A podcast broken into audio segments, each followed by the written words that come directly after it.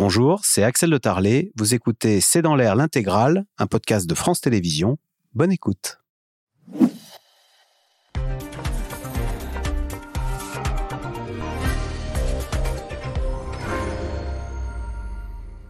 Bonsoir à toutes et à tous, et puis surtout, joyeux Noël. Alors justement, à quoi faut-il s'attendre ce soir au pied du sapin et dans nos assiettes.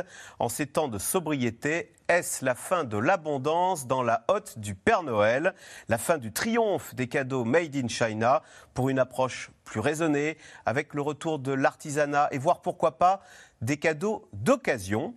Et puis autre question, y aura-t-il du foie gras ce soir dans nos assiettes? Euh, Comment l'inflation alimentaire et la grippe aviaire vont-elles percuter le menu du réveillon Après deux années de Covid, quelle sera l'ambiance de ces fêtes de fin d'année C'est le sujet de cette émission de ce C'est dans l'air que nous avons décidé d'intituler ce soir Joyeux Noël dans la sobriété avec un point d'interrogation. Pour répondre à vos questions, nous avons le plaisir d'accueillir Sandra Wabian. Vous êtes directrice générale du CREDOC. Je précise cet article, votre article sur le site du CREDOC, Crise énergétique, une sobriété surtout contrainte. Chloé Morin, vous êtes politologue. Votre livre, On a les politiques qu'on mérite, c'est publié chez Fayard. Erwan Bénézé, vous êtes journaliste au service économique du Parisien aujourd'hui en France.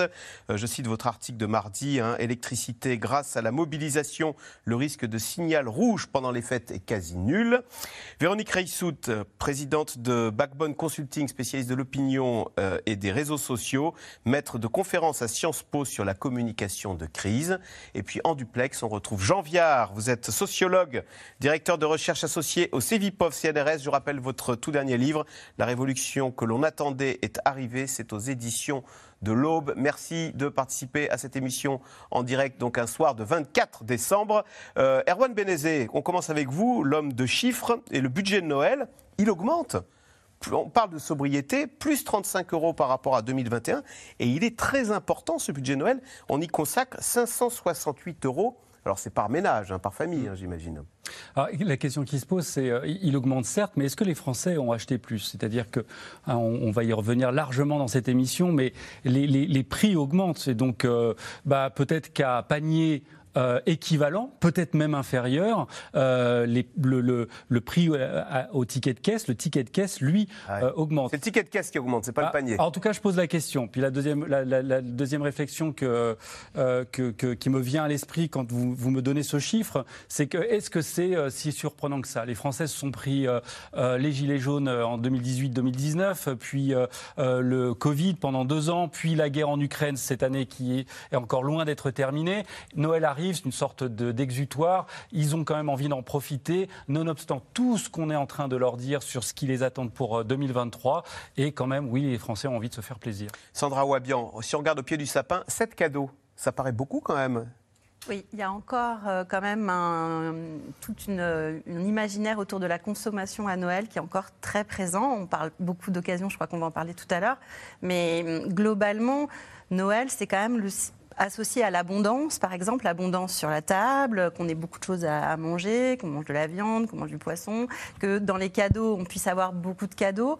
Et les comportements changent petit à petit. Il y a vraiment une différence là-dessus sur les générations. C'est-à-dire que les nouvelles générations sont beaucoup plus ouvertes à des Noëls où on va, par exemple, faire des Secret Santa, où on va choisir une personne. Secret Santa, c'est plutôt... Donc en fait, on va se mettre d'accord en avance sur à qui on va offrir un cadeau et on offrira un seul cadeau finalement par personne pour réduire un petit peu euh, à la fois les coûts et puis aussi pour avoir des cadeaux moins inutiles parce qu'il y a 12 millions de cadeaux euh, euh, dont les gens ne savent pas quoi faire, qui, jugent complètement inutiles ou inintéressants.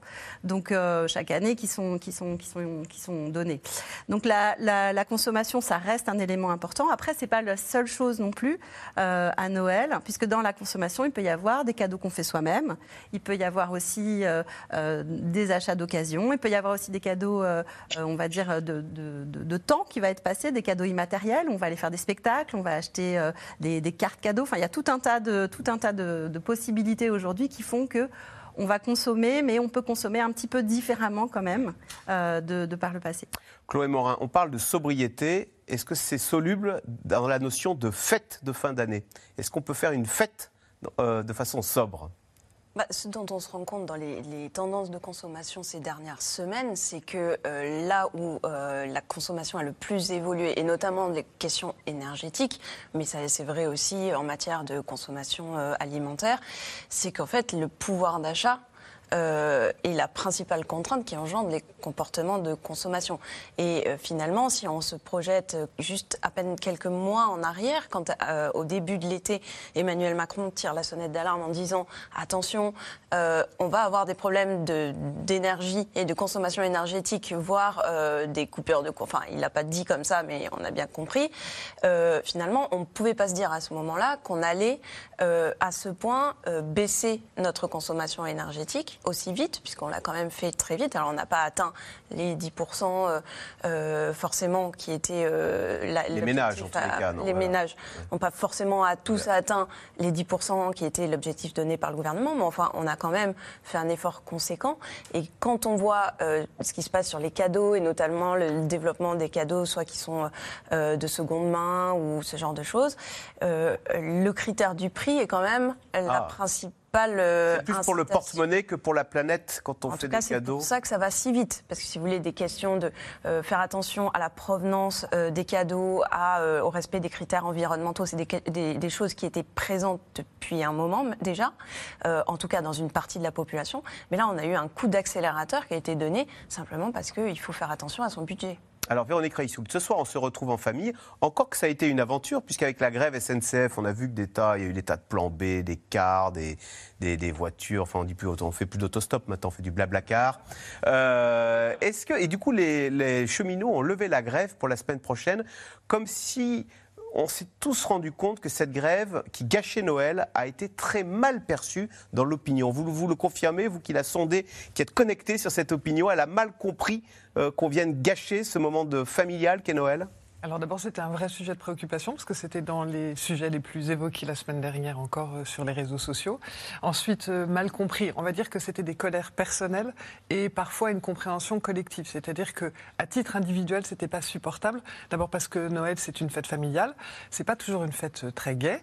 Euh, c'est pas toujours une fête très appréciée parce que se retrouver en famille n'est pas visiblement une joie pour tout le monde. Mais quand on a envie de se retrouver en famille et qu'on a planifié ses vacances et ce moment euh, un peu à part, de voir euh, que l'on ne peut pas juste parce qu'il y a quelques personnes qui vous bloquent, c'était compliqué à comprendre, mais ça a donné aussi des grands moments de solidarité. Et quand je vous disais une, une compréhension collective, c'est que ça a aussi été une grève assez particulière parce que c'était pas vraiment les syndicats, c'était euh, une forme de gilet jaunisation. euh, C'était un collectif de contrôleurs Voilà. sur Facebook. et du coup, ils s'expriment eux-mêmes directement sur Facebook.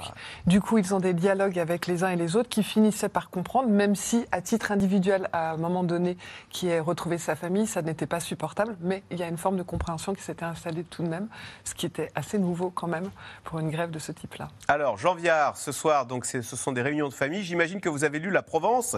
Et que nous dit La Provence ce soir? C'était euh, hier, c'était le titre de La Provence. Six sujets de dispute pour le réveillon. Euh, c'est aussi ça, Noël. Ce sont, alors c'est la famille, mais ce sont à la clé souvent des disputes. Oui, non, mais la famille, c'est génial. C'est aussi un endroit de tension. C'est très bien sur les agressions sexuelles. Mais en même temps, c'est quand même un moment.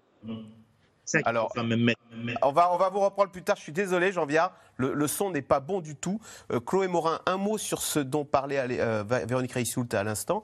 Euh, vous, vous disiez, Noël, c'est aussi une souffrance pour certains. Oui. C'est une épreuve. On y va. Mais euh, pour d'abord, il y a beaucoup de gens qui sont seuls à Noël. Mm. Et ça, ça- ça vous saute à la figure Mm. ce soir-là en particulier. Oui, il y a un sondage CSA qui indique que 20% des Français euh, indiquent passer Noël seul. Donc, euh, euh, c'est vrai qu'il y a euh, cette, ce, ce paradoxe, à la moment. fois un moment de, de retrouvailles pour ceux de- dont les, la famille fonctionne bien, on va dire, et puis un moment de solitude ou de conflit euh, pour euh, toutes les personnes euh, qui, sont, qui sont nombreuses euh, concernées par cela. Et il y en a, et, et- Il y en a beaucoup, il y en a souffrance, beaucoup. Elle remonte. euh, Elle remonte, alors il y, a, il y a toujours beaucoup de témoignages, c'est toujours des moments de partage d'expériences, mais il y a beaucoup de gens qui euh, ben, expriment cette grande solitude au moment de Noël, au moment des fêtes. Ça vous renvoie au fait que vos familles ne sont pas forcément celles que vous vouliez, ou, ou tout simplement que vous n'avez plus de famille. euh, donc bah, quand on se sent seul, les réseaux sociaux, c'est souvent un endroit où vous l'exprimez. Donc vous avez euh, des Santa euh, Christmas qui s'organisent entre amis, vous avez des gens qui se réunissent en disant finalement c'est ma famille, à moi ce sont mes amis et, je vais rendre ce moment plus festif. Mais oui, ça renvoie à la solitude, donc ça n'est pas que des moments euh, joyeux. Et c'est vrai que c'est des, moments où la solidarité que l'on peut trouver, parce qu'il n'y a pas que, du moche sur les réseaux, peut aider les uns et les autres à, passer ce moment plus difficile. Ouais. Alors, que trouverez-vous euh, ce soir sous le sapin de Noël En ces temps de sobriété, les Français réduisent leur budget. Eh bien, a priori, euh, la question est non, ils ne réduisent pas leur budget. Euh, le plaisir avant tout, même si vous allez le voir, les crises successives ont poussé de nombreux consommateurs à dépenser différemment. Sujet de Anne Maquignon et Ariane Morisson. Les dernières heures avant Noël, il faut un peu de courage aux retardataires. C'est beau, bah oui, c'est assez. T'as vu les guirlandes en plus euh, C'est pas mal.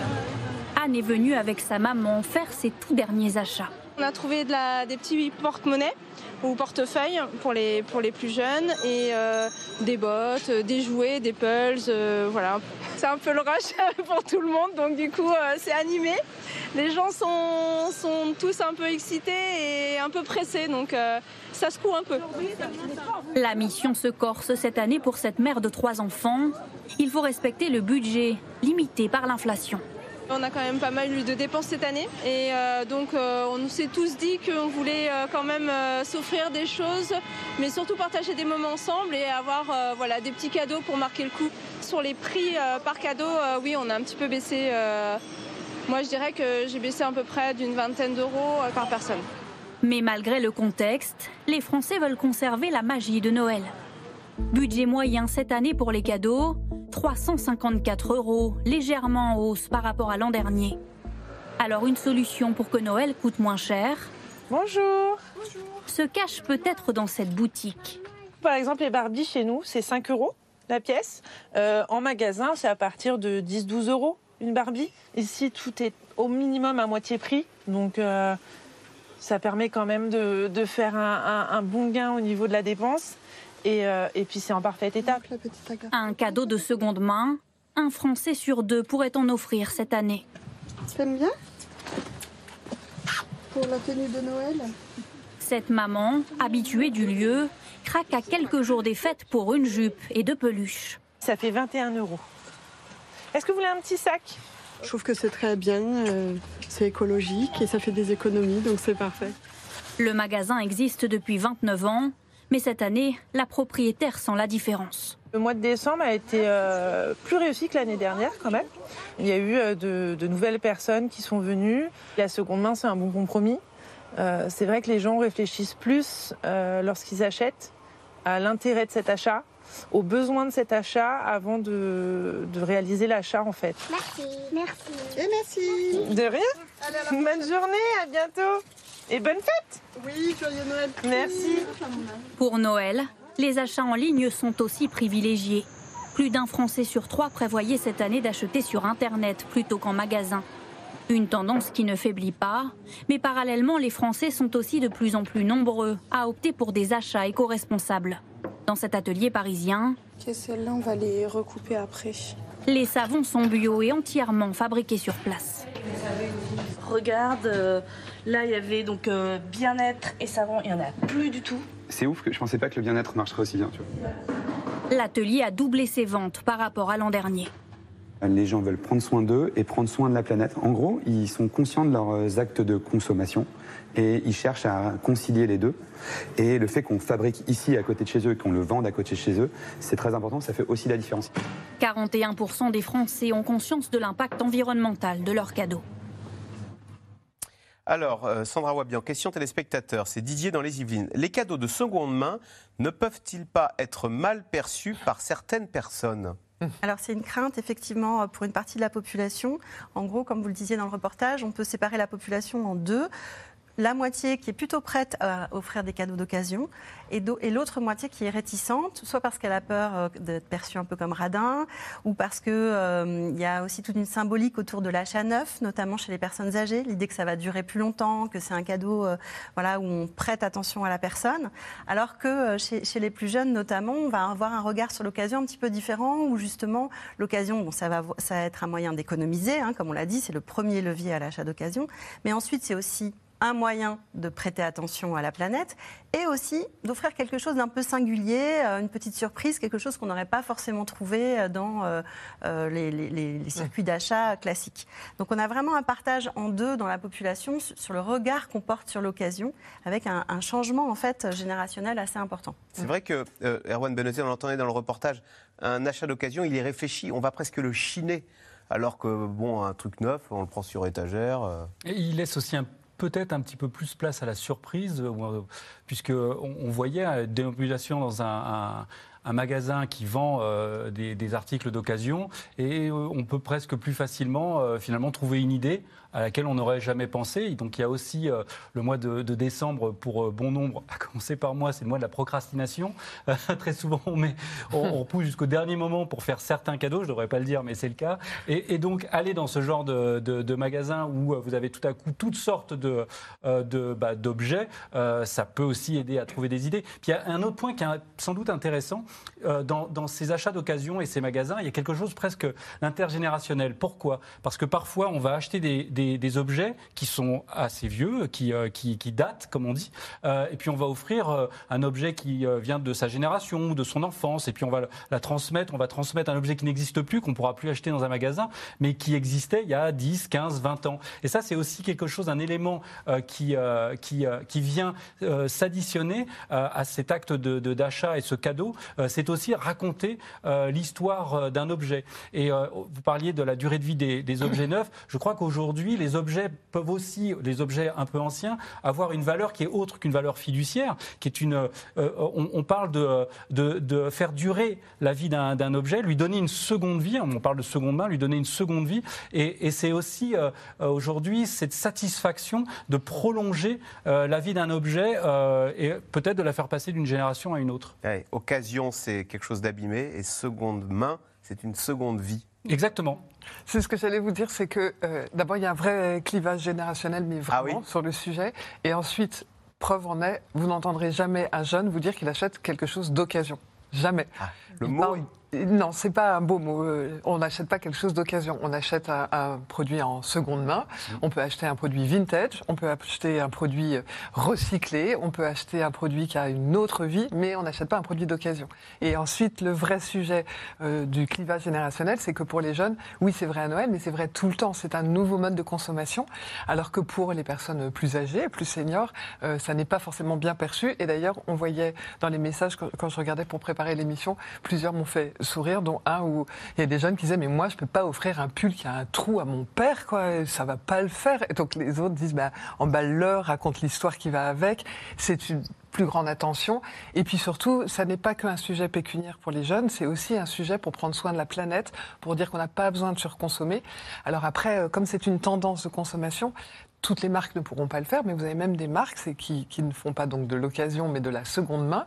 Euh, vous avez des marques comme Petit Bateau, par exemple, qui sont des, produits euh, de qualité qui se transmettaient déjà de génération en génération, qui aujourd'hui font de la location euh, ou qui font de la seconde main, c'est-à-dire que vous pouvez rapporter vos, vos bodys et, vos t-shirts Petit Bateau et, faire en sorte que. Donc c'est devenu une vraie tendance et ce clivage, on le ressent bien, même dans les commentaires sur que vais-je avoir sous le sapin Ouais. Eh bien, euh, on va dire les plus seniors attendent du neuf et les plus jeunes attendent du vintage ou du deuxième main ou ont envie d'offrir du vintage ou du deuxième main. Chloé Morin, est-ce que ça peut vouloir dire aussi qu'on est sorti quand même, ou on est arrivé au bout Mm. de l'ultra-consommation de ces hypermarchés? D'ailleurs, je crois qu'on on est en train de les rétrécir parce qu'ils avaient atteint des tailles telles qu'on s'y perdait.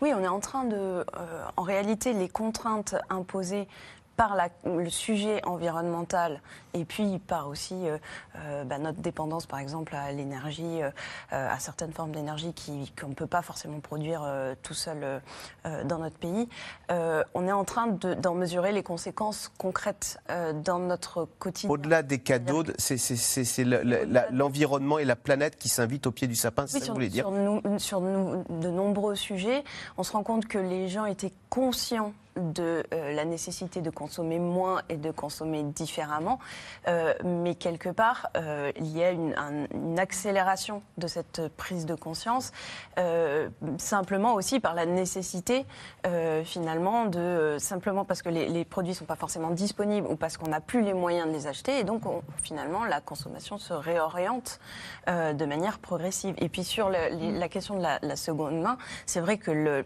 prétexte environnemental il- il donne bon- bonne conscience. Déculpabilise. Euh, c'est ça. C'est euh, auparavant on était Je suis paradin, radin. je fais attention à la planète. C'est ça, c'est ça. Et, et quelque part, euh, ça permet de donner à de nouveaux publics qui n'auraient jamais envisagé d'offrir quelque chose d'occasion, bah, finalement, de, de- de s'orienter vers ça avec euh, bonne conscience. Quelque part, le, le- le- le sujet des, des téléphones portables est un très bon sujet parce qu'il y a plein de populations qui n'auraient jamais envisagé d'acheter un téléphone qui avait déjà été utilisé auparavant.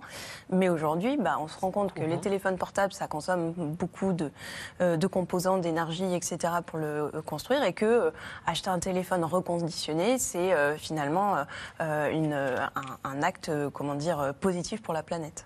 Sandra Wabian, est-ce que, on, on le disait dans le sujet, un tiers des achats se font sur Internet? Alors, est-ce que sur Internet, là aussi, la seconde main est en train de l'emporter? Parce qu'on a l'impression que sur Internet, c'est le, le clic, du, le, le triomphe du Made in China. Est-ce que là aussi, les choses sont en train de, de bouger? Alors, il y a les deux. Et puis, pour relativiser un peu tout ce qu'on a dit sur l'occasion, le- les principaux achats, ils sont neufs. Il y a beaucoup d'achats, euh, par exemple, de jouets avec des licences. Il y a aussi beaucoup d'achats euh, d'électronique, hein, même d'occasion, euh, enfin, de, de jeux, de consoles, etc. Donc, c'est un mouvement. On est en train de changer.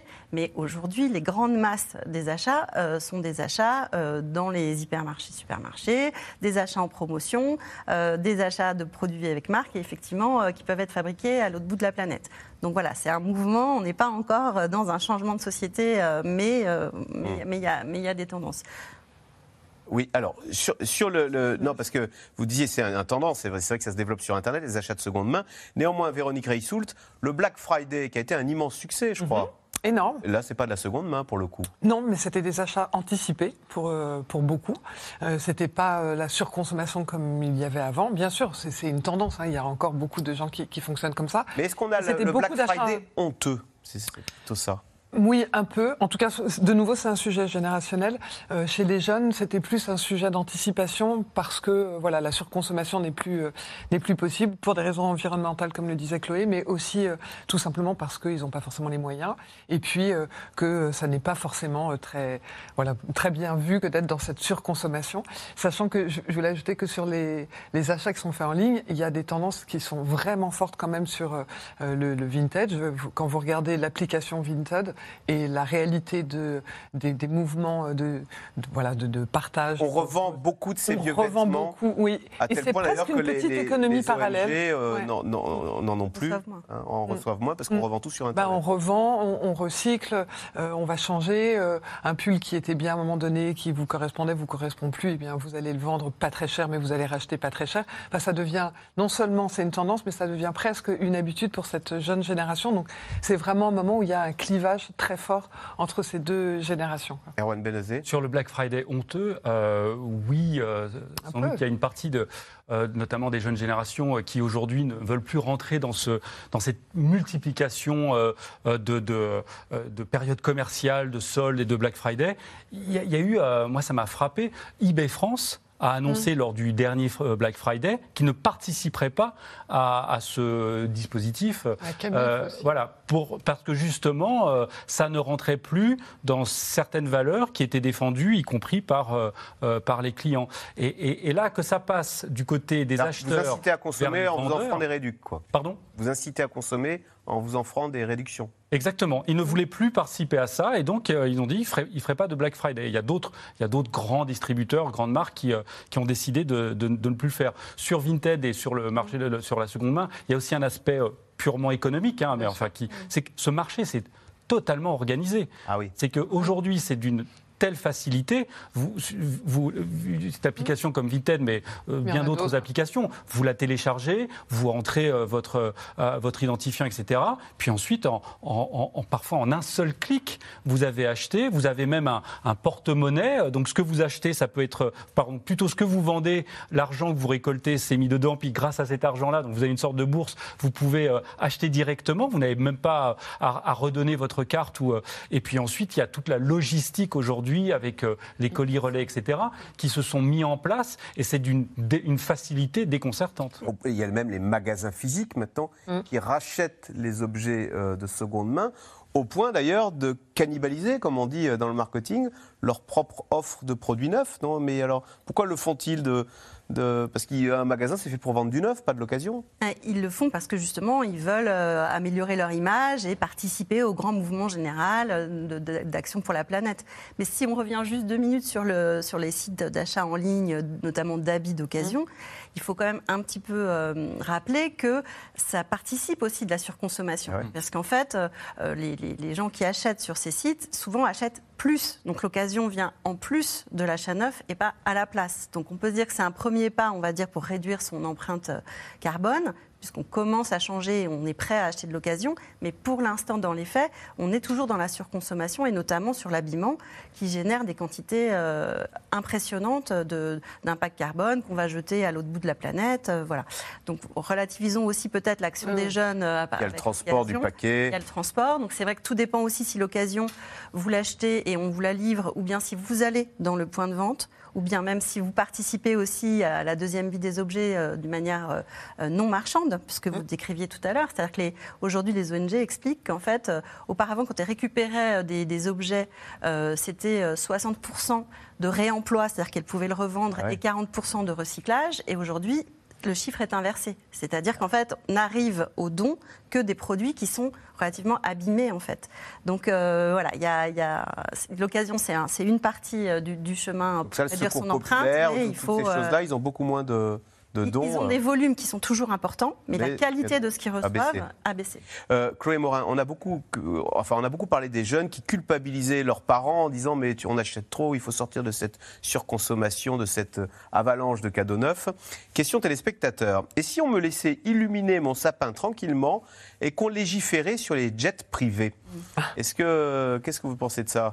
Les Français sont très attachés au symbole euh, et, euh, et la question de la justice est toujours quelque chose de- d'extrêmement euh, euh, important dans notre pays et qui est toujours au cœur des débats politiques. Euh, néanmoins, il ne faut pas se leurrer. En fait, le- ça reste euh, anecdotique. Euh, Les jets privés les jets privés au regard de euh, l'ampleur de tout ce qu'on consomme euh, euh, globalement tous les jours, tout ce que l'industrie consomme comme énergie, etc. etc. Donc euh, je pense que pour Mais est-ce que c'est pas un frein Ça peut pas donner une bonne excuse de dire ah bah moi tant qu'il y aura les jets privés, je je, je Oui, ferai pas d'effort. C'est une manière aussi de se déresponsabiliser. Et, euh, et on voit bien que de toute façon, euh, c'est une excuse, si vous voulez, qui est sortie euh, chaque fois qu'on demande un, un- un effort aux Français en termes fiscal, en termes de, de travailler plus longtemps, etc. les gens vous disent oui, bah enfin, il faut que les élites ou les politiques commencent par balayer devant leur porte. Et donc c'est une manière de finalement Que les autres commencent quoi. dire que les autres commencent et, de ne pas bouger, euh, en fait. Euh, justement, euh, Véronique Reissout, est-ce que ce- typiquement ce genre de conversation, ce genre de, réflexion-là, et si on me laissait illuminer mon sapin tranquillement et qu'on légiférait sur les jets privés, c'est le genre de discussion qui peut envenimer le réveillon ce soir, le soir du réveillon Est-ce que typiquement le climat est devenu l'un de ces six sujets euh, qui peut euh, faire qu'un réveillon tourne mal Je ne sais pas quels étaient exactement les six sujets, mais oui, évidemment, les sujets euh, environnementaux. En tout cas, ça enflamme la toile presque toujours. Vous avez même des comptes qui suivent les mouvements. vous avez le fameux compte sur l'avion de, de Bernard. qui- Et de Elon Musk, et qui, de Elon coup, a, Musk, qui, a coup, a banni celui qui révélait... Donc c'est- c'est un symbole et ça suscite des discussions évidemment. Et de nouveau, on a, on a une, une génération plutôt jeune jeune qui est très angoissé par ces sujets, qui a l'impression par moment qu'ils ne sont pas compris par leurs parents. Et donc oui, ça va être un des sujets de débat importants. Euh, et puis c'est aussi un sujet parfois euh, pas que polémique, où ils essayent d'expliquer les uns et les autres. Et on va dire qu'il y a peut-être la trêve de Noël qui, qui jouera, mais euh, c'est vrai qu'il y a une incompréhension. On en parlera tout à l'heure aussi sur l'alimentation, qui est un autre point de distension entre générations. Peut-être le seul point qu'il y aura le soir de Noël, c'est tout ce qui est homemade, où là, quelle que soit la génération, ça fonctionne. Alors, les sujets à éviter, on les a retrouvés dans la Provence. la corrida. Ah oui, non, ça, il faut éviter ça, oui. Ça, il faut éviter. Ou, alors, on part du principe que vous êtes tous du même coin, et comme c'est un sujet très local, là, peut-être que hmm. ça peut aller selon les familles. Écriture inclusive. Oula. Et Eric Raoult. L'écriture inclusive aussi, c'est quelque chose que les, les vieilles généra les, les, générations plus âgées. Plus euh, âgées, c'est mieux comme terme. Ouais, voilà. c'est comme seconde main et occasion. Euh, oui, oui, ça, ça pique un peu parce que c'est incompréhensible pour euh, beaucoup de, de, personnes plus âgées ou plus seniors, voilà. et la jeune génération, c'est plus un sujet militant. Ça ne veut pas dire qu'ils sont tous d'accord avec l'écriture inclusive, mais il y a un côté très engagé et très militant sur l'environnement, mais aussi sur la cause des femmes, sur le genre sur euh, voilà, il y, a plein de sujets qui sont des sujets euh, polémiques dans les familles, peut-être encore plus que la corrida qui eux va, peut-être se retrouver sur le même endroit. Oui, Erwan Non, juste, euh, vous avez utilisé un terme tout à l'heure que je trouve quand même extrêmement important, qui est le mot ou le terme symbolique.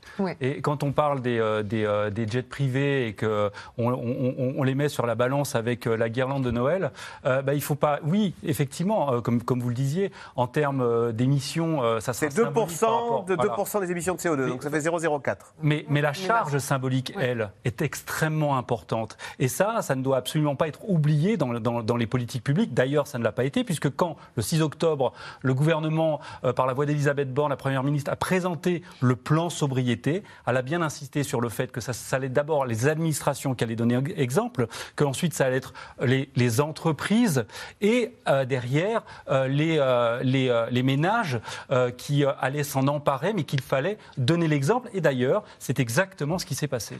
L'exemplarité. Alors, il y a un autre sujet qui pourrait ce soir envenimer euh, la table du réveillon, c'est le foie gras. Le foie gras qui est un incontournable du réveillon, mais qui risque de manquer cette année, en cause bien sûr la grippe aviaire, hein, qui ravage, qui est l'une des plus sévères qu'on ait jamais connues en France. Une déception pour les consommateurs, mais surtout une catastrophe pour les éleveurs. Ce reportage de Magali Lacrose et Dominique Lemarchand. En pays de la Loire, comme dans toute la France, la grippe aviaire rôde une nouvelle fois tout autour des élevages de volailles. Allez, mère, ça va? Un confinement national a même été décrété à la mi-novembre. Les oies d'Olivier ne le connaissent pas. Et c'est un choix assumé, même s'il risque une amende.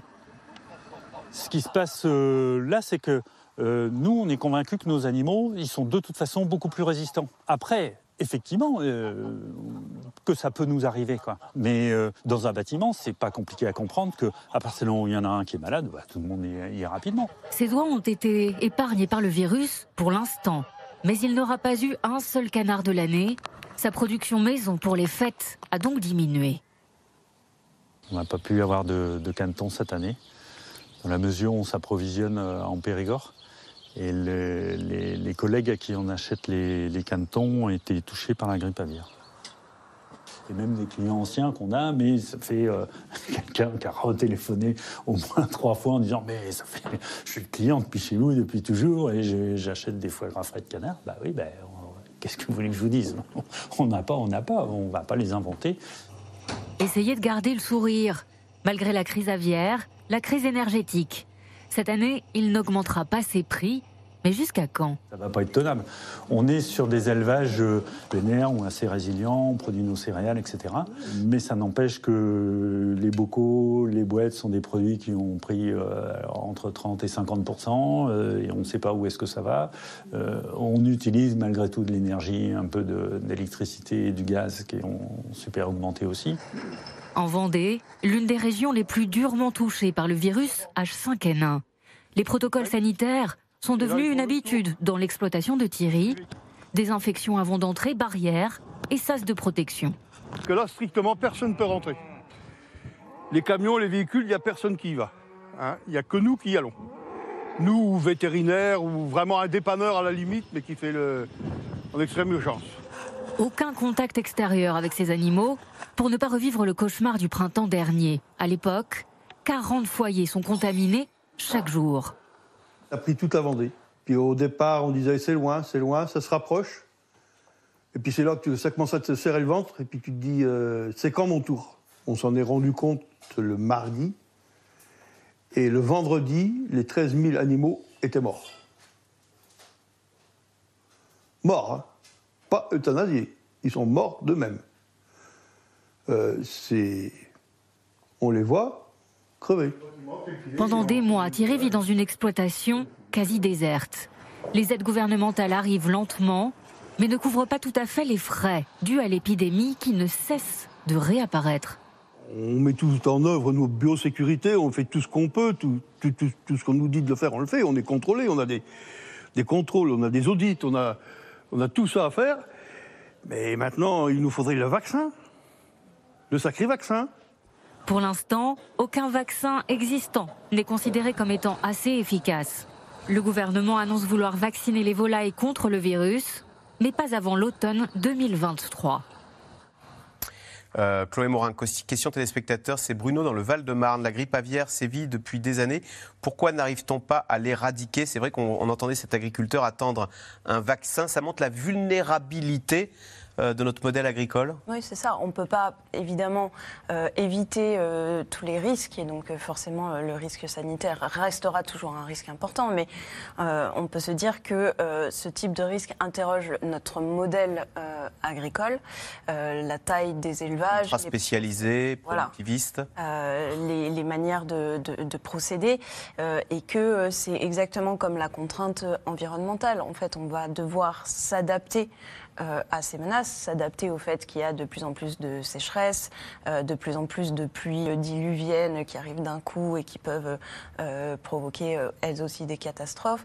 Euh, et quelque part, euh, le- le- la manière dont on a conçu l'agriculture en France doit être repensée. On ne fera pas les mêmes tailles d'exploitation, on ne cultivera pas du maïs dans 15 ans là où on en cultive aujourd'hui. Et c'est ça qu'il faut penser plutôt que de chercher à euh, s'accrocher à un modèle qui était celui de nos parents et de nos grands-parents, mais qui euh, sera inadapté à la fois aux nouvelles menaces sanitaires et à la fois euh, aux menaces liées au changement climatique. Alors, on a retrouvé Jean Viard. C'est vrai que, Jean Viard, vous êtes avec nous. C'est vrai qu'on voit là, il y a une pénurie de foie gras. On avait connu une surréaliste pénurie de moutarde parce qu'on nous a expliqué qu'en fait, à cause des mauvaises récoltes au Canada suite au dôme de chaleur, eh bien, on a appris que le Canada était le premier producteur mondial de graines de moutarde. Bah, du coup, on n'en avait plus en France. Euh, alors, on a eu les pénuries de céréales, pas, pas, forcément en France. Mais euh, est-ce que là aussi, pour le coup, dans notre assiette, on, on arrive au bout de ce modèle, alors pas de consommation, mais de ce modèle agricole productiviste. Et là, pour le coup, il faut s'attendre à euh, un peu plus de sobriété dans notre assiette.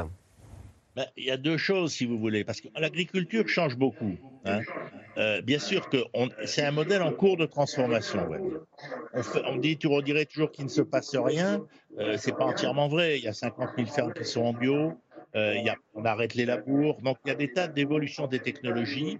On met, beaucoup moins de les, les pesticides ont beaucoup baissé, etc. Même si ça pourrait faire plus. hein. Je ne veux pas faire l'éloge, mais faisons attention. Les agriculteurs se bousculent, si vous voulez. Alors après, pas assez, bien sûr. Euh, il n'y a peut-être pas aussi assez d'investissement dans la technique, etc. Donc on est dans toutes ces questions. Et puis après, il y a une autre question, c'est qu'aujourd'hui, on vit très longtemps et qu'on est très sensible à notre corps. Donc qu'est-ce qu'on met dedans? Comment on le nourrit pour qu'il reste beau, 20 ans de plus que nos parents, etc. Donc on n'a pas le même projet, on ne dépense pas notre énergie de la même manière, etc. Donc il y a toutes ces évolutions aussi. Parce qu'aujourd'hui, j'allais dire, on va de l'assiette au champ, on allait du champ à l'assiette. Et on est dans ce grand bouleversement. Et voilà, on est en plein milieu de Merci, ça. merci Jean Viard. Et on, on s'excuse pour la liaison qui reste. Euh, euh, pas, pas- qui reste pas, pas très bonne. Euh, Véronique Reissout, là aussi, il y a un, euh, il y a un, un clivage générationnel alors, sur la question de ce qu'on met dans notre assiette dont parlait Jean Viard, et même sur la question du foie gras, avec derrière des questions, on le sait bien, de, de, techniques de gavage qui sont pas- parfois euh, euh, bah, la question de la souffrance animale, quoi, tout simplement. On va dire que le point commun intergénérationnel, c'est qu'il faut plus de gâchis et il faut euh, la juste quantité. Voilà. Après, oui, les, les, modes de consommation et les nouvelles consommations sont un peu différentes selon les générations. Vous avez, euh, par exemple, sur le foie gras, euh, des sociétés comme Gourmet qui euh, proposent du foie gras de culture. c'est une nouvelle consommation. Du foie gras de culture, c'est-à-dire du foie gras À partir de protéines. Du faux gras, oui, c'est le, le foie gras vegan, sans, Voilà, voilà. sans viande animale. Donc Oui, c'est du foie gras de culture, donc euh, c'est un nouveau mode de consommation qui est évidemment encore très très très marginal, mais on voit bien qu'il y a quelque chose d'intéressant. Euh, on va dire que la souffrance animale est euh, l'un des, points de clivage un peu diffé- enfin un peu difficile parfois. Ça fera peut-être partie des, des sujets aussi euh, dont vous parliez. Euh, le soir du réveillon qui peuvent fâcher. Euh, après, il y a quelque chose en commun qui est quand même euh, qu'on peut éviter cette souffrance tout en produisant de façon euh, positive et euh, avec des nouveaux modes de production de qualité. Donc, je vais essayer d'être un peu positif parce que je trouve que c'était un peu triste. Mais on a par exemple une société qui s'appelle Seva, qui est le premier laboratoire français euh, et le premier laboratoire dans le monde pour la vaccination animale. Et donc, ça veut dire que c'est de la médecine préventive et donc ça permet euh, d'imaginer des tas de choses pour euh, produire euh, dans des conditions plus agréables, euh, produire euh, en préservant aussi euh, le niveau de vie des éleveurs, euh, en anticipant euh, euh, des, grippes aviaires euh, terribles. Donc en fait, il y a plein de choses positives qui, sont faisables. Et là, sur ces sujets de, vaccination, si on prend soin des animaux, le clivage n'existe plus là. Parce que oui, euh, les jeunes aussi aiment le foie gras, euh, mais de nouveau de façon raisonnée, raisonnable et euh, dans des conditions qui sont plus positives que ce qu'il y a aujourd'hui. Ça, on la voit bien, on voit bien que les habitudes alimentaires sont en train de changer. Alors, ne serait-ce que d'abord, il y a le triomphe. Maintenant, avant, on achetait des, des choses toutes faites. Maintenant, il y a le triomphe, on le voit avec le succès des émissions de cuisine. Ce qu'on appelle le fait maison, non? Alors ça, est-ce que ça change aussi euh, notre choix euh, de, de- de- de notre façon d'acheter euh, les denrées alimentaires? Alors oui, et puis c'est vrai que pendant la période Covid, il y a eu euh, un peu une partie de la population qui a redécouvert euh, comment on faisait à manger euh, chez soi. Donc on a aussi des modes de vie qui correspondent plus vraiment au fait de cuisiner. Il faut du temps hein, pour cuisiner. Il faut, on a aussi des questions d'inflation qui, limitent, on va dire, le choix des aliments, et notamment par exemple les produits frais qui ont beaucoup augmenté, les fruits et légumes, etc. Donc on va dire que le fait soi-même, c'est aussi, euh, c'est à la fois un moyen de faire des économies et c'est aussi parfois un moyen de se valoriser un petit peu, d'être, euh, de se dire qu'on est, euh, on s'inscrit dans une tradition, etc. Donc il y a, il y a- il y a un petit peu de, de- de tout, mais globalement le, le gros des achats, je suis désolée de revenir à chaque fois, mais Oui, le oui. gros des achats se fait dans les hypermarchés de produits qui sont quand même beaucoup préparés, euh, parce que c'est aussi des produits qui coûtent moins cher en fait aujourd'hui dans notre modèle actuel. C'est-à-dire que les produits transformés sont moins chers que des produits euh, frais, naturels. Ouais. Ben oui, aujourd'hui, c'est euh, notre modèle euh, de- d'organisation, de, production qui fait que euh, ça peut coûter beaucoup moins cher d'aller acheter quelque chose qui a été produit à l'autre bout du monde, qui a été transformé plusieurs fois, que d'acheter euh, l'aliment qui va être euh, plus sain euh, et, et plus naturel. Donc euh, oui, c'est une question. et d'ailleurs, euh, il y a beaucoup de questions autour de la précarité alimentaire qui, qui se, qui se posent. euh. Euh, Erwan Benozé, parce que là, pour le coup, on parle de l'inflation. Elle est, elle est, elle est 12%, c'est le double. hein, Pour, le- sur les- pour- pour l'alimentaire, c'est pour l'alimentaire. il y a certains produits hein, qui Et sont pour le produit frais, c'est plus, euh, 18 même. Oui, la volaille 20%, euh, Les huîtres 30. 15%, légumes 30%, la bûche de Noël 22%. Donc effectivement, il y a, il y a- il y a des écarts. Et puis malheureusement, Pourquoi l'alimentaire est plus durement touché que les autres postes? Euh, parce qu'ils euh, ils sont à la conjonction de, de différentes inflations. L'énergie, euh, je vous parlais de la bûche de Noël, mais pour faire une bûche de Noël, il faut des œufs. Alors, je ne sais pas en faire moi-même, hein, mais je crois que c'est des œufs, de la farine, etc. Tout ça, euh, ça a été, c'est inflationniste. Parfois, il faut du chocolat. Or, aujourd'hui, euh, l'Union européenne a interdit les produits liés à la déforestation, donc euh, le chocolat va augmenter. Il y a la Euh, contrainte environnementale et énergétique. Exact. Et les deux Ah bah sont oui, c'est la conjonction de, de plusieurs facteurs. Et puis, euh, on a les, les négociations entre les producteurs et les distributeurs ont euh, commencé depuis le 1er décembre et vont perdurer jusqu'au mois de février. Euh, les producteurs demandent déjà au moins 10% euh, de, euh, d'augmentation des prix supplémentaires. Donc, on est à plus 12, mais euh, sur l'ensemble de l'année. Mais on peut s'attendre à ce qu'il y ait encore 10% supplémentaires d'inflation sur les produits alimentaires en 2023 du fait justement euh, des producteurs qui disent nous on veut être rémunérés à notre juste prix et aujourd'hui on subit l'inflation des matières premières, l'inflation de l'énergie, etc. Et donc dans ces négociations-là, on peut s'attendre, euh, puisque une partie euh, des, euh, de, de- de ces inflations, notamment euh, l'énergie et les matières premières, depuis une loi, la loi Egalim 2, oblige euh, les distributeurs à ce que ça soit répercuté. Tout ça pour dire qu'on peut s'attendre à encore une inflation dans les produits alimentaires en Mm. 2023. Chloé Morin, on on voit bien que la sobriété énergétique, elle n'est pas heureuse. La sobriété alimentaire aussi, euh, bah, elle risque d'être un peu triste. Euh, Comment vous voyez les Oui, choses avec des, des inégalités aussi qui sont euh, de plus en plus fortes. C'est-à-dire que euh, cette contrainte que l'on a de- dans l'assiette sur la composition de- du repas de Noël, évidemment, c'est pas du tout la même pour les personnes euh, de catégorie euh, populaire ou, ou même des classes moyennes que pour les plus riches. Et on sait bien que les inégalités sont, sont assez importantes, même si on est un des pays les plus redistributeurs, etc., etc. Donc le foie gras, ça peut devenir un luxe pour nombre de- d'entre nous c'est- c'est- et, un renoncement que de devoir ne pas pouvoir en acheter. Exactement, et c'est pour ça que euh, Noël et tous les moments de consommation, c'est toujours aussi un, un moment où euh, se, se font jour ces inégalités-là, et euh, on se rend compte que d'une table à l'autre, effectivement, vous aurez d'un côté du foie gras, des huîtres et, et tout en abondance, et de l'autre côté quelque, une frugalité qui est quand même extrêmement contrainte. Et, mais il y a quelque chose qui fait le lien entre avec le premier sujet sur euh, euh, euh, l'environnement, c'est comme le disait Jean Viard, on fait de plus en plus attention à ce que l'on met dans nos assiettes, et il y a quelque chose qui a été imposé qui marche plutôt bien, qui est le Nutri-Score, donc c'est-à-dire une information supplémentaire sur euh, ce qu'il y a, les aliments et, la- et notamment euh, la composition des produits transformés. Euh, et de l'autre côté, de plus en plus sur la question environnementale et sur notamment tous les cadeaux qu'on peut acheter, de plus en plus de sociétés informent aussi les acheteurs de l'impact de la- de- de- des, des différents produits sur La l'environnement. réparabilité, d'ailleurs, il y a même un indice réparabilité maintenant. Exactement. Et on peut, on peut imaginer que ça, ça va encore se développer et même que ça pourra être régulé par les pouvoirs publics comme le Nutri-Score, qui est quand même une initiative euh, gouvernementale, et que demain, peut-être, vous aurez un, un- un score euh, environnemental pour tous les produits. euh, pour faire en sorte en fait que les gens, quand ils consomment, quand ils voyagent ou quand ils achètent quelque chose, bah, ils aient une idée euh, plus précise euh, de, C'est par la norme qu'on arrivera à mieux respecter l'environnement. par l'information du consommateur. ouais. Alors, euh, c'est une institution que le monde nous envie. Il s'agit du marché de Noël de Strasbourg. 300 chalets, 2 millions et demi de visiteurs. Entre artisanat et vin chaud, Barbara Steck et Ariane Morisson nous expliquent les raisons de ce succès. On part à Strasbourg.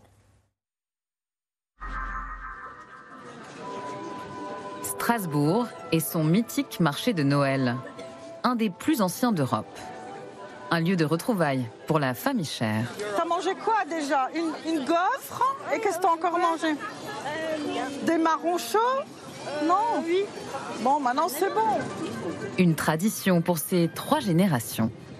Notre euh, haute sœur va venir nous rejoindre à 3 heures. Voilà, mon fils va arriver aussi. On essaie de partager un petit peu tous ensemble. Là, c'est les vacances de Noël. Du coup, ben, on, on a réussi à se réunir euh, tous pour une journée et se retrouver sur le marché. Revenir euh, pour les odeurs du vin chaud, euh, déguster les bredella et toutes les traditions de, de notre région. Donc, même si on y vient chaque année, ben, chaque année, on est content de retrouver tout ça. En fait. Ah bah voilà Mathieu, tu viens au bon moment. Voilà. Tonton, elle est arrivée. Vous êtes tous là, on se perd pas. hein. Ne pas se perdre dans ces allées.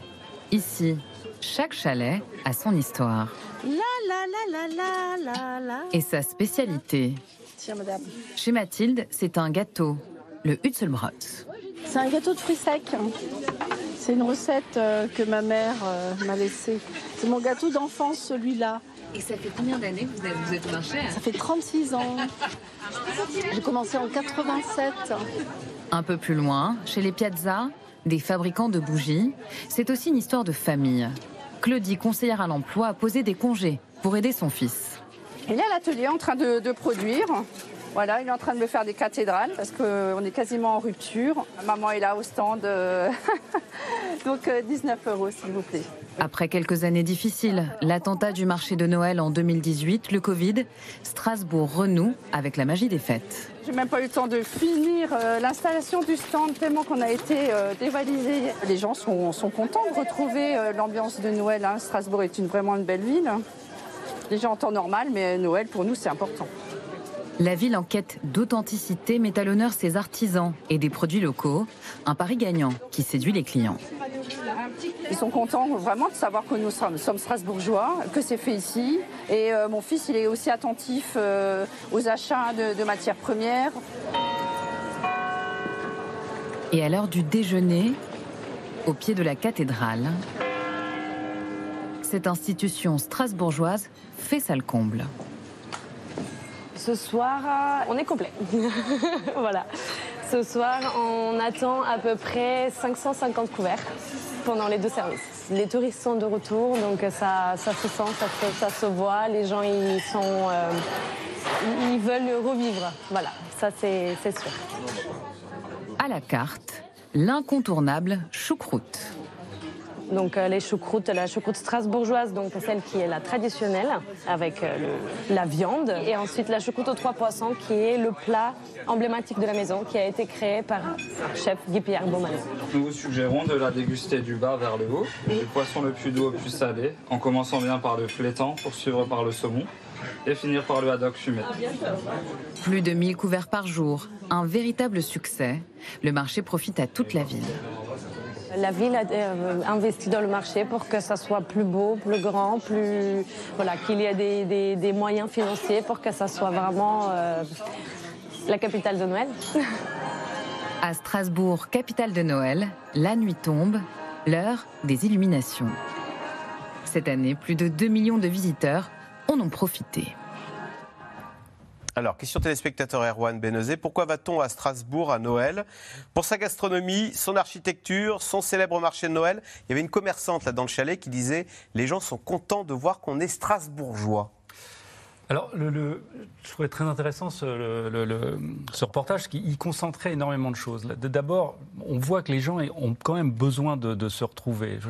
J'ai énuméré au début là, les- les- toutes les crises qu'on a pu connaître, évidemment la crise Covid, et on, on continue quand même là, à avoir envie de se rencontrer. Euh, C'est aussi pour ça que No- Noël reste aussi important là, et que, nonobstant, enfin, malgré la- la- la- la- l'inflation des prix, euh, bah, les, les gens quand même euh, dépensent un petit peu. Ils ont besoin de se retrouver. On a vu, là, tiens, il y a tonton qui Ah, arrive. Voilà, on voyait le plaisir de, de se revoir. Puis ensuite, euh, on voit ces stands avec des produits, euh, apparemment, hein, euh, sont des produits locaux. Et il y a aussi, euh, on, on- a, on a abordé tout à l'heure tout, tout le, le- le- le- problème de l'agriculture intensive et des, des- des plats cuisinés, etc., qui seraient plus chers. Moi, je, je- je reste surprise. Je pense qu'avec un peu de débrouille, on arrive à faire des plats maison qui sont euh, euh, au même prix, voire moins chers que euh, simplement. Ça, ça demande un peu de- d'huile de coude, de réflexion, de voilà. Mais euh, voilà, il faut s'y mettre un petit peu. Euh, mais sur les plats cuisinés, il y a un aspect qu'on a oublié ces 50 dernières années, c'est l'aspect sanitaire. Le mal que, euh, que la- l'agro-industrie a fait pour la santé, euh, la pro- prolifération euh, des, des cancers, et nombre d'études le disent, fait que, qui, qui disent que cette malbouffe qu'on a eue a eu un, un effet extrêmement délétère, extrêmement nocif pour la santé des Français. L'obésité, le exactement, diabète. qui, qui ne fait qu'augmenter le nombre de cancers, etc. Quand on voit un reportage comme celui-ci, on voit aussi des gens qui ont envie d'essayer de retrouver des produits euh, qui ne représentent pas un risque pour eux et qui en plus, là encore, racontent une histoire, l'histoire locale, l'histoire de Strasbourg. On voit des bougies, euh, on entendait parler de ces bougies qu'on allume chez soi et puis finalement, il y avait des émanations, il y avait du parabène, il y avait je ne sais quoi, euh, qui était mauvais pour la santé. Les savons qui finalement, on se rendait compte que ça donnait de l'eczéma ou je ne sais quoi. Et donc, il y a aussi cette volonté de reprendre possession des produits, de savoir ce qu'il y a dedans. Vous parliez du Nutri-Score, et c'est déjà une première étape, de revenir à des produits sur lesquels on peut avoir confiance. Et c'est aussi ça que viennent chercher les gens sur le marché de Strasbourg. Véronique Reissoud, c'est vrai que sur ces marchés, souvent, la DGCCRF constate qu'il y a, il y a un petit peu des, des arnaques. Euh, là, ce qui fait peut-être le succès de Strasbourg, ou pourquoi ce succès de Strasbourg? Parce qu'il euh, il y a une, une volonté de garantir l'authenticité euh, des, des produits qui y sont vendus Oui, c'est vrai qu'il y a. Enfin voilà, l'image souvent des marchés Noël, c'est un peu des arnaques et l'impression qu'on achète du faux authentique. Mais euh, là, c'est garanti que c'est authentique et c'est une vraie recherche aujourd'hui. Les gens ont envie de cette authenticité. Puis tout à l'heure, on n'arrête pas de parler de clivage générationnel. Là, il n'y a pas de clivage. Tout le monde a envie d'authenticité. Parfois, c'est du patriotisme euh, économique. Parfois, c'est même du régionalisme économique. Mais les gens ont envie de consommer local. Ça rejoint les préoccupations environnementales dont on a parlé, parce qu'on sait que si on consomme local, ben, il y a moins euh, de transport, qu'il y a moins euh, euh, d'émissions de CO2 et qu'on fait plus de. On n'est plus dans le Made in China, on est dans l'Alsace. Voilà, et puis on a envie de quelque chose de vrai, on a envie d'artisanat. Les artisans n'ont jamais eu autant la cote et n'ont jamais été aussi populaires auprès des différentes populations. Même les jeunes ont de plus en plus envie de se tourner vers l'artisanat. Donc voilà, après, il y a toujours le problème du coût. On revient. C'est ce que j'allais dire, Sandra. Wabian. C'est charmant, mais ouais. quand même, on n'y fait pas ses courses parce que c'est très cher. Enfin, bon, c'est plus cher. Enfin, c'est plus cher que le supermarché.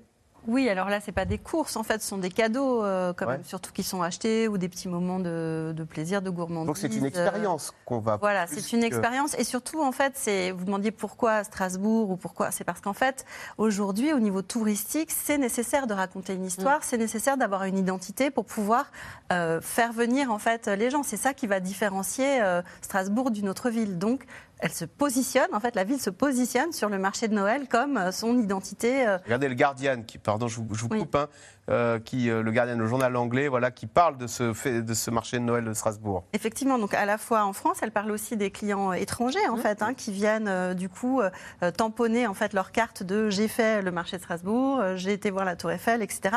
Donc les, les villes en fait essayent d'être sur cette to-do list de- du, du- du touriste parfait.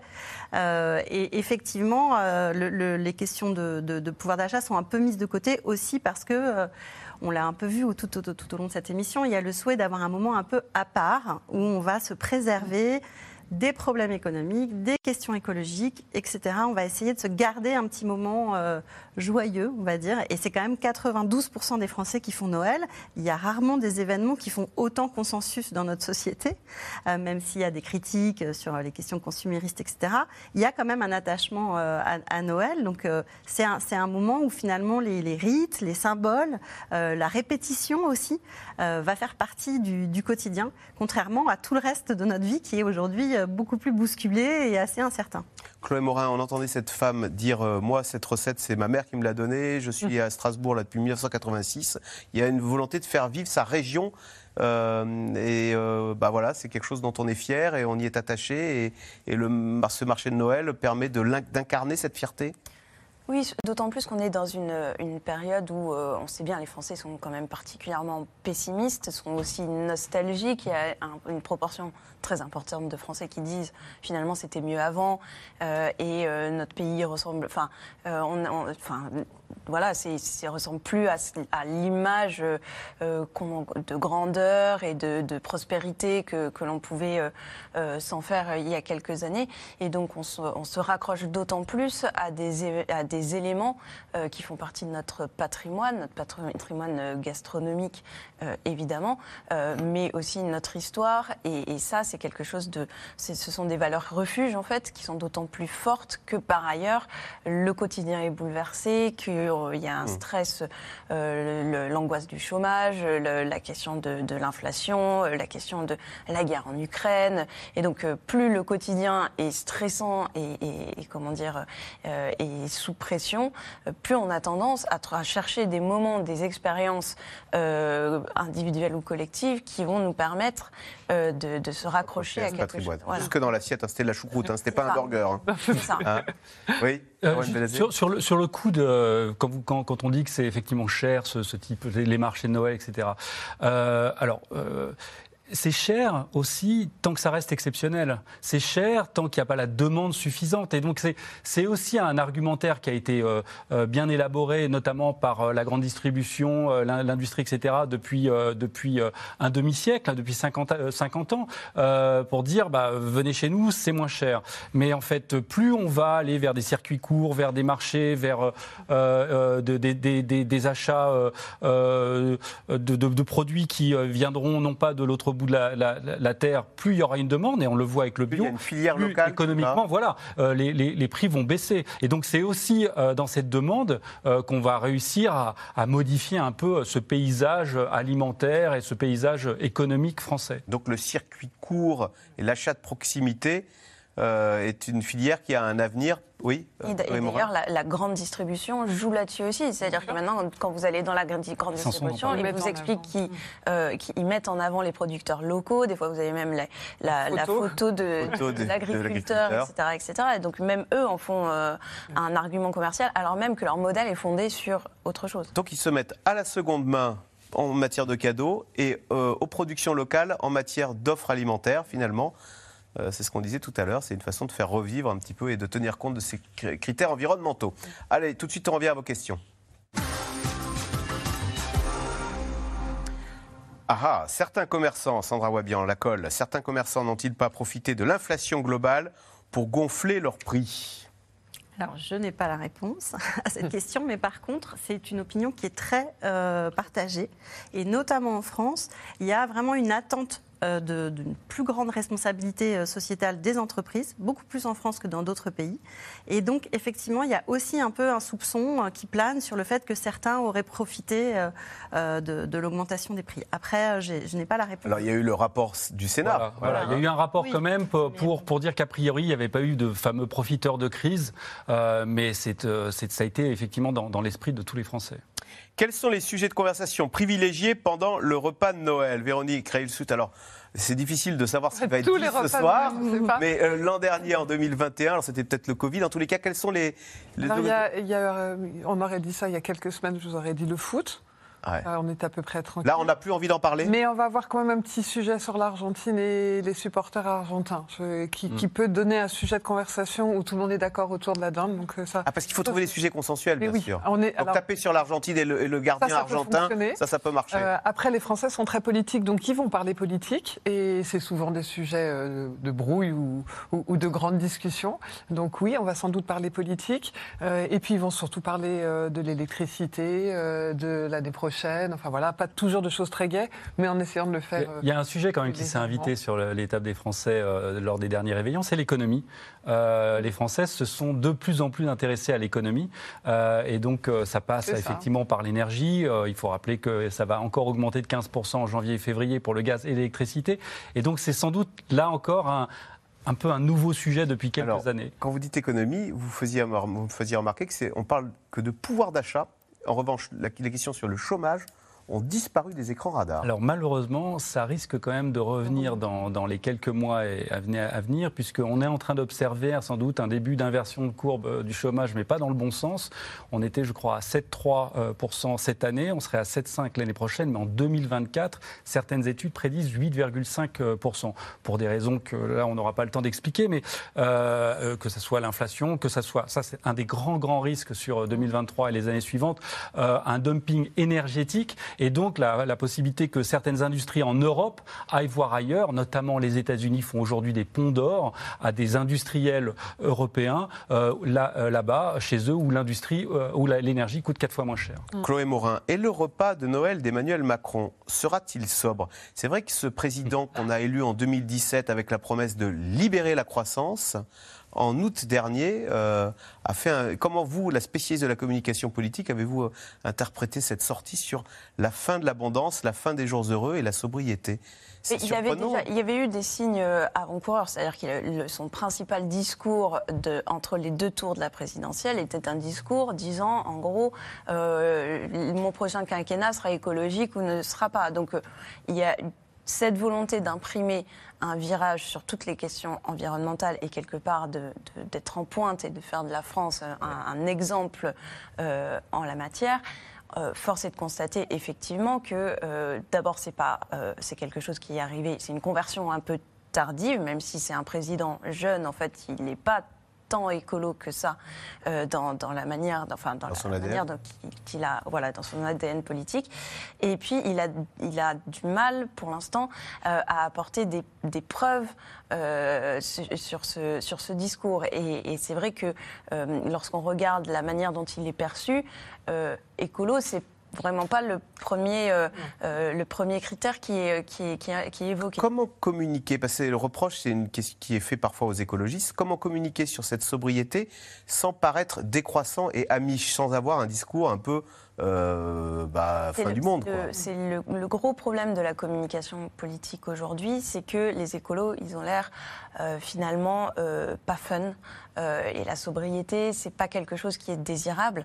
Et, et donc, d'un côté, vous avez des écolos qui ont l'air d'être punitifs. On a cette expression de l'écologie punitive depuis un bon moment, mais en fait, on n'arrive pas à en sortir et à dessiner, dessiner une société désirable qui serait le fruit de la contrainte euh, environnementale.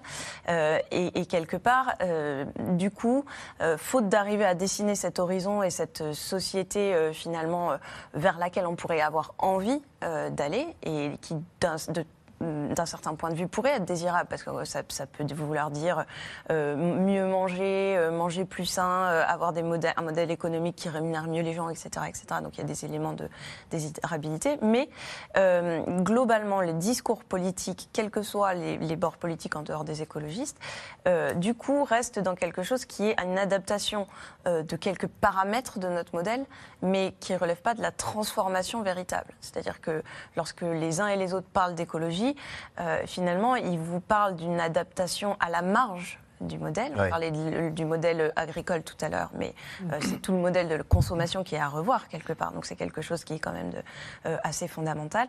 Et, s- et- et pour l'instant, l'offre politique française est quand même assez lacunaire euh, de ce point de vue-là.